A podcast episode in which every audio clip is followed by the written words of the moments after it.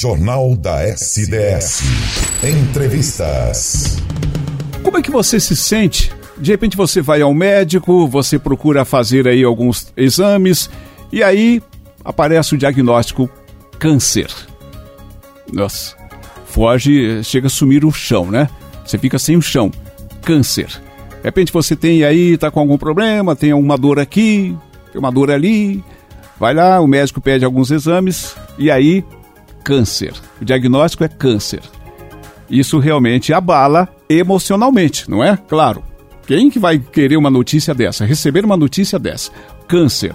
Gente, de acordo com a estimativa do Instituto Nacional do Câncer, o INCA, são esperados 704 mil novos casos de câncer no Brasil. 483 mil, se excluídos os casos de câncer de pele não melanoma, isso para o triênio 2023 a 2025. Aí, de repente, como é que lidar? Como lidar com esses sentimentos? Como de repente você recebe uma notícia de, de que tem câncer, que é portador, é, é, de que desenvolve o câncer? A gente vai falar agora com a psicóloga Mariana Esteves. Ela é da ONU, ONU Oncoclínicas de Ribeirão Preto e vai dar mais detalhes para a gente. Como que a pessoa deve se comportar? Como que, como é que fica a cabeça dessa pessoa ao receber a notícia de que está desenvolvendo câncer. Mariana, primeiro a gente quer agradecer por você ter aceito o nosso convite de participar aqui do nosso jornal. Como lidar com essa situação, Mariana? É fácil? É, com, por quanto tempo a pessoa leva para conseguir chegar àquela realidade de que realmente ela contraiu o câncer? Bom dia, Mariana. Bom dia, bom dia a você, a todos, né, todos os ouvintes. É, acho que é bastante importante a gente começar falando aí pela questão do aproveitando o mês do Janeiro Branco, né? Que é um mês dedicado aos cuidados com a nossa saúde emocional. E aí vale ressaltar o quanto que a saúde emocional é essencial para o tratamento de pacientes oncológicos. Como você mesmo colocou, receber um diagnóstico de câncer, ele pode gerar um impacto aí profundo na vida de uma pessoa. É tido como um recebimento de uma má notícia, né? Então, processar essas novas informações, aceitar que pode vir aí uma nova rotina de exames, de tratamentos, pausa nos planos profissionais, pessoais. Isso pode desorganizar muito aí emocionalmente, né? E vale dizer que não tem uma maneira única de viver aí o câncer, a notícia do câncer, o seu tratamento, em nenhum modo correto.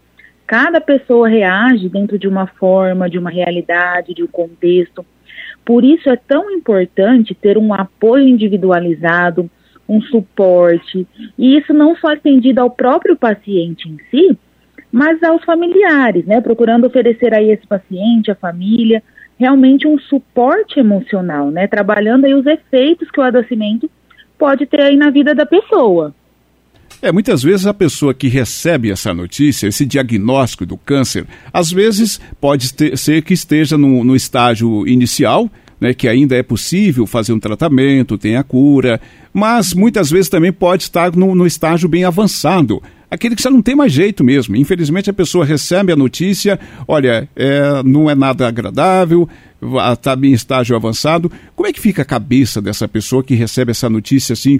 Porque o médico tem que dar essa notícia, não é, Mariana? Sim, sim, né? Muitas vezes a pessoa ela chega realmente em estágio inicial e existe a chance ali de um processo de cura. Outras vezes, infelizmente, por um estágio mais avançado, ainda não.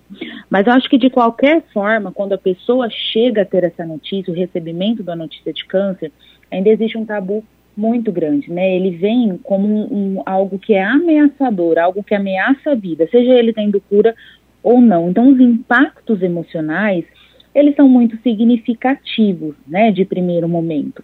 O que vale a gente ressaltar é que seja na questão de quando existe cura, que ainda pós-tratamento, pós-cura, ainda fica muito aquele medo, medo de recidiva, e a gente precisa trabalhar esses medos, para a pessoa que não tem um, uma cura, que está ali, que a gente chama de cuidados paliativos, que a gente precisa trabalhar esse cuidado, para independente de cura, ela poder ter a melhor vida possível, né?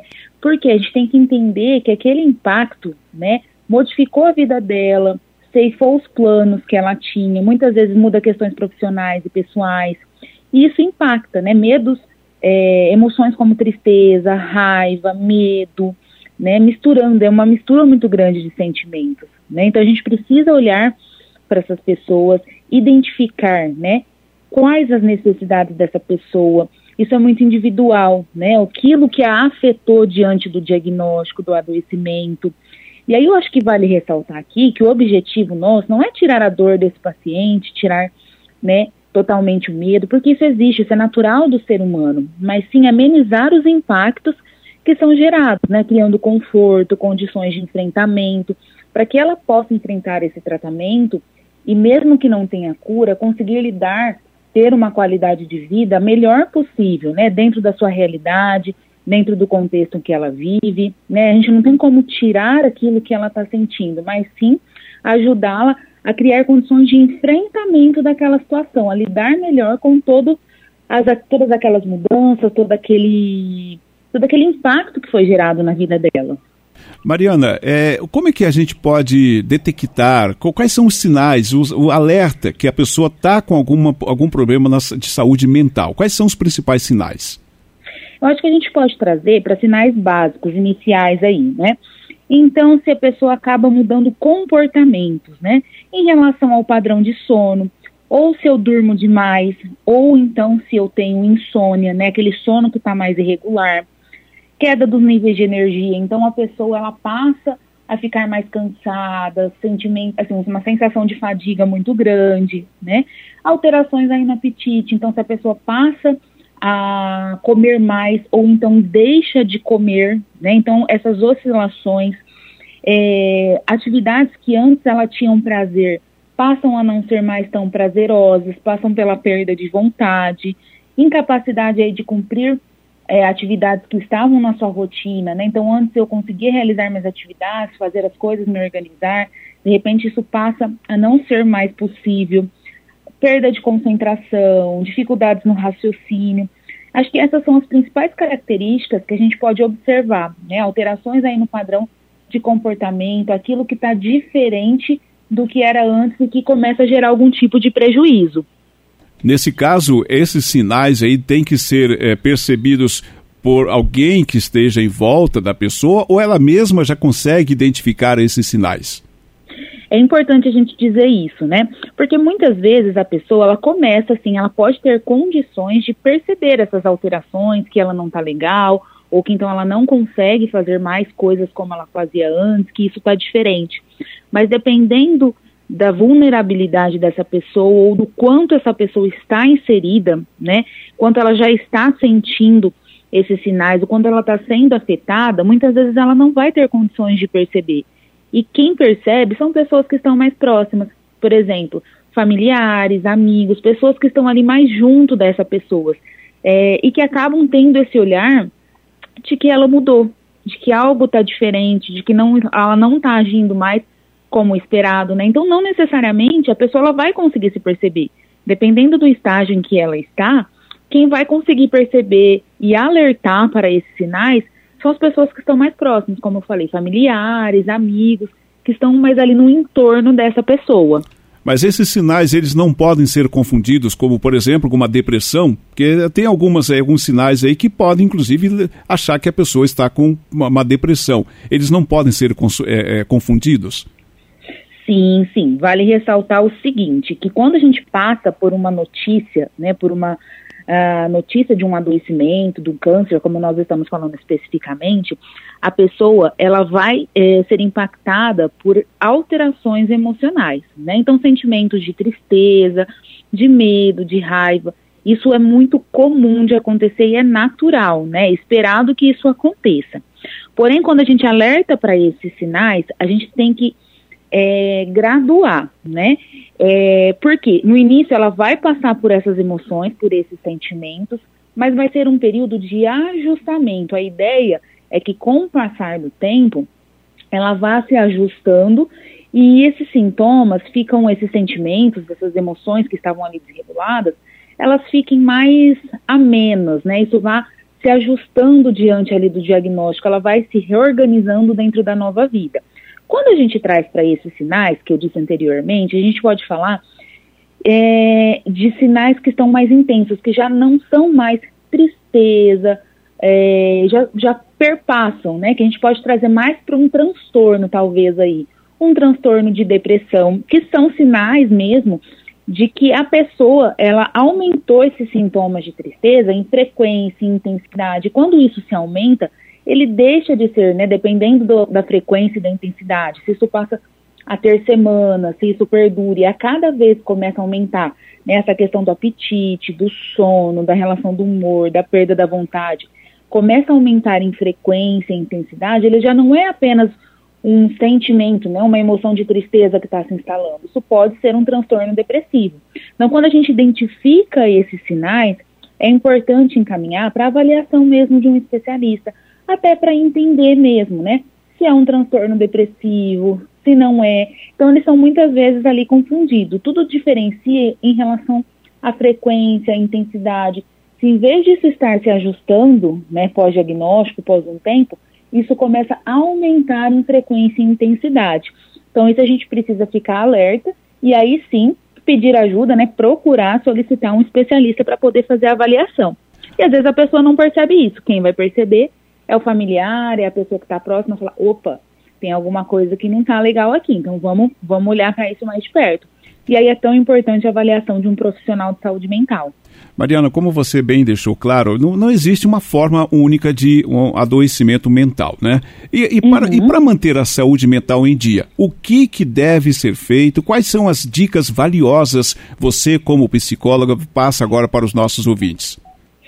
É, exatamente isso que você falou, né? Não existe um modo correto, mas a gente vale que para todo tipo de saúde, de saúde mental, a gente cuida da nossa saúde mental também através da atividade física, da saúde física. Então, como dicas básicas para cuidado, a gente pode saber que praticar atividade física regularmente, no caso de pacientes oncológicos, vale a gente ressaltar que é muito importante a orientação de um profissional especializado para avaliar quais são essas possibilidades, né? Para manter o corpo em movimento, para manter o corpo ali na rotina. Hoje tem estudos que trazem que a prática da atividade diminui muito a fadiga oncológica, né? É, a questão de manter aí também uma alimentação mais saudável, rica em nutrientes, se hidratar, tentar ter um sono de qualidade, né? Então, ter aquele sono que seja reparador. Né? Se a gente não consegue ter um sono reparador, a gente não funciona direito no outro dia.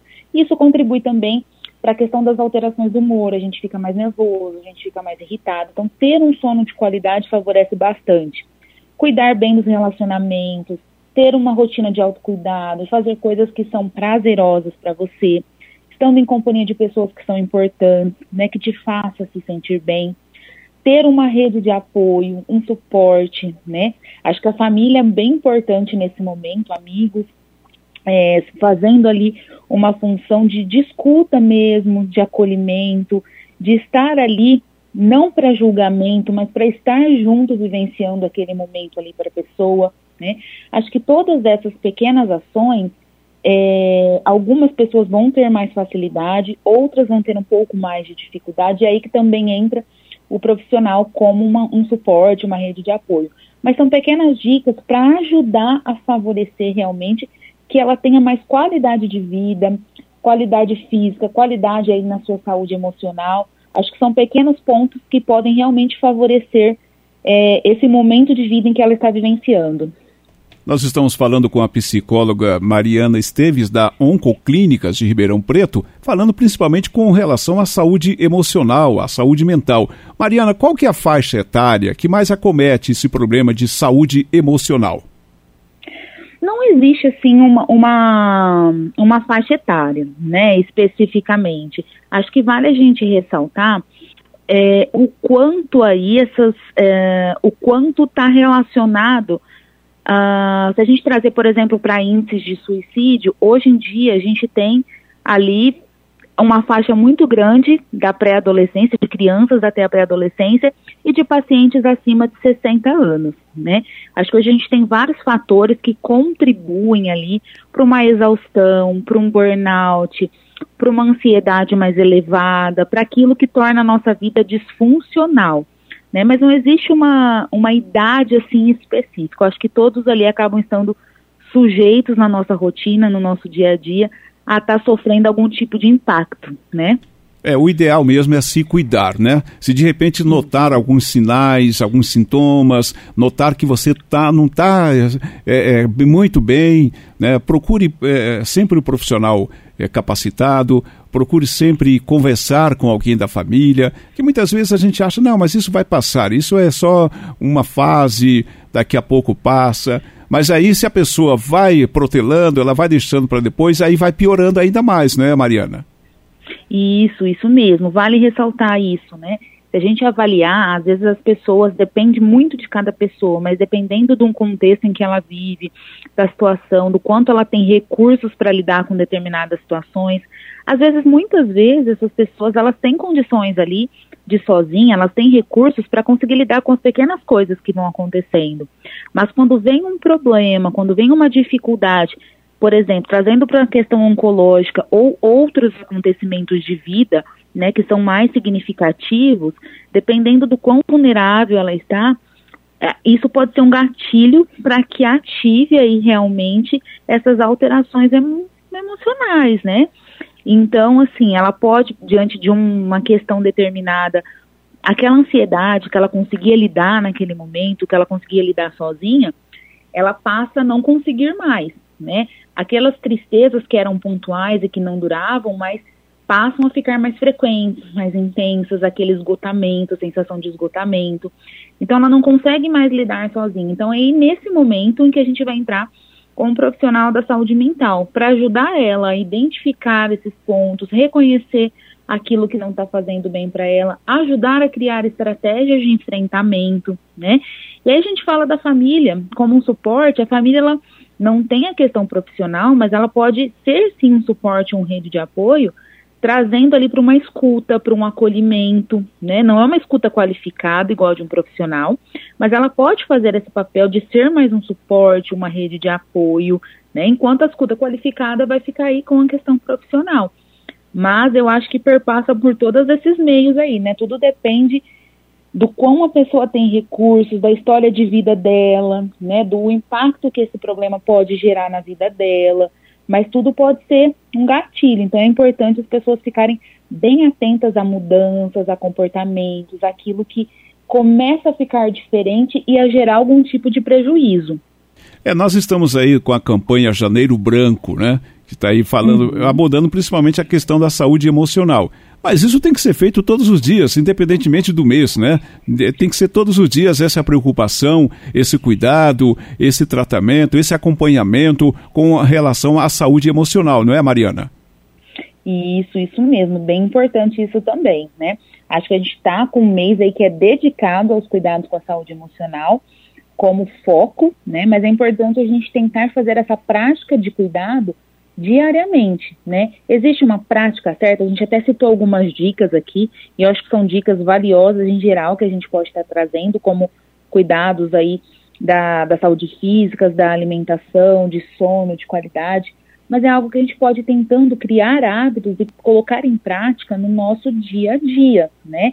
Ter práticas de autocuidado. O que, que significa isso? A gente fazer coisas que são prazerosas para a gente, né? Não existe uma regra, mas a gente conseguir colocar não algo assim, às vezes a gente pensa que que para ser feliz, que para colocar algo assim, a gente precisa de uma coisa muito grande, mas não, vamos colocar pequenas práticas no nosso dia a dia, né? Então tomar um banho demorado, passar um hidratante com um cheirinho gostoso, né? Tomar um suco, um chá do jeito que eu gosto, fazendo um pequeno, uma, uma pequena atividade prazerosa, às vezes uma, duas, três vezes ao dia, né? Colocar um filme que eu gosto, esticar minhas pernas, pequenas atividades, pequenos prazeres de autocuidado, isso contribui muito, né? E essas atividades, elas vão se tornando hábito na nossa vida, né? É uma maneira de autocuidado e aí, consequentemente, um cuidado com a nossa saúde mental, com a nossa saúde emocional, né? Ter uma boa alimentação, uma alimentação rica em nutrientes, a prática de atividade física, tudo isso contribui. E a gente traz isso como foco no Janeiro Branco, né?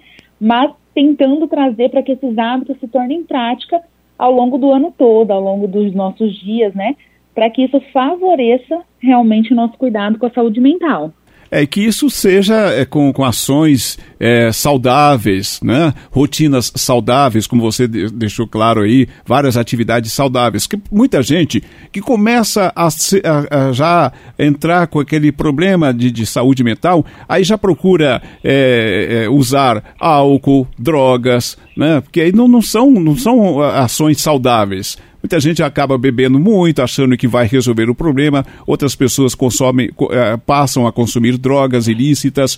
E aí, não, eh, ao invés de resolver um problema, cria-se outro problema, né, Mariana?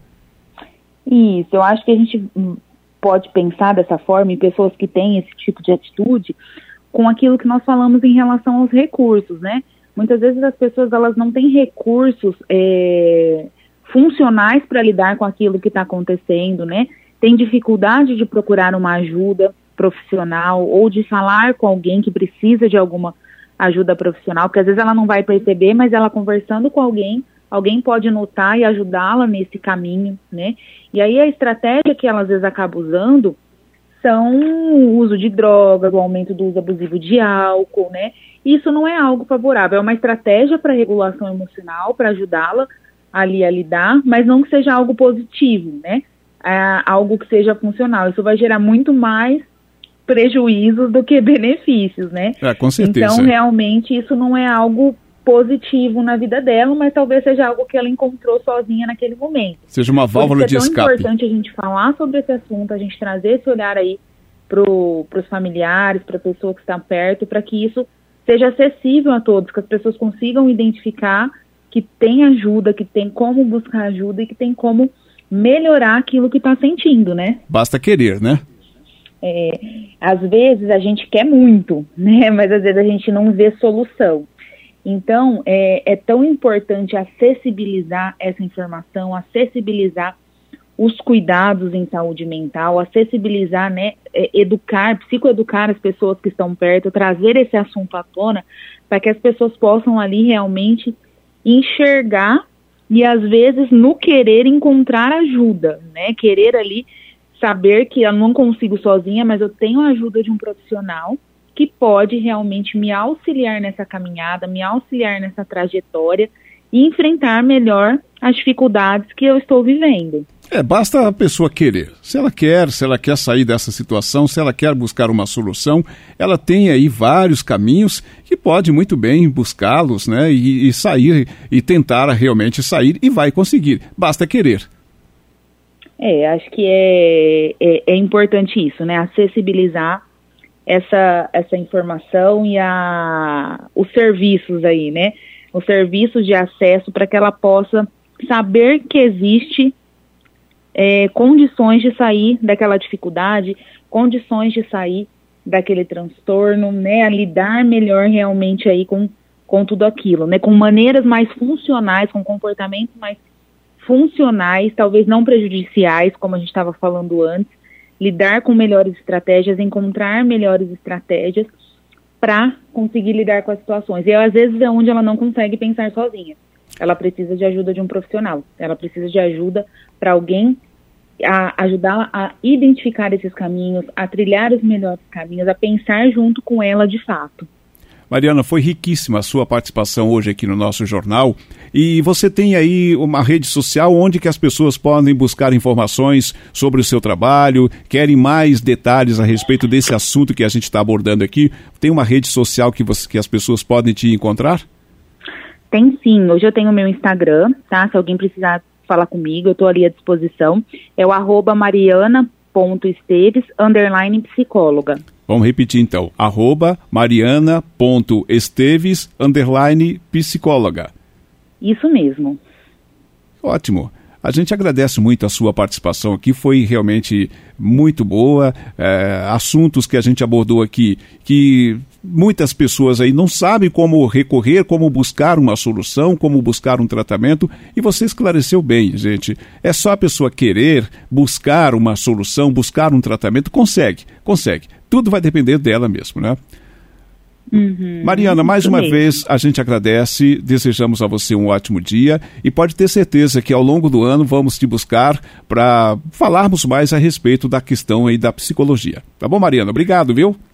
Muito obrigada a você, obrigada a todos. Espero que realmente eu possa ter contribuído um pouquinho nessa manhã. Ah, com certeza, contribuiu bastante sim. Obrigado, bom dia. Igualmente. Tchau, tchau. Tchau.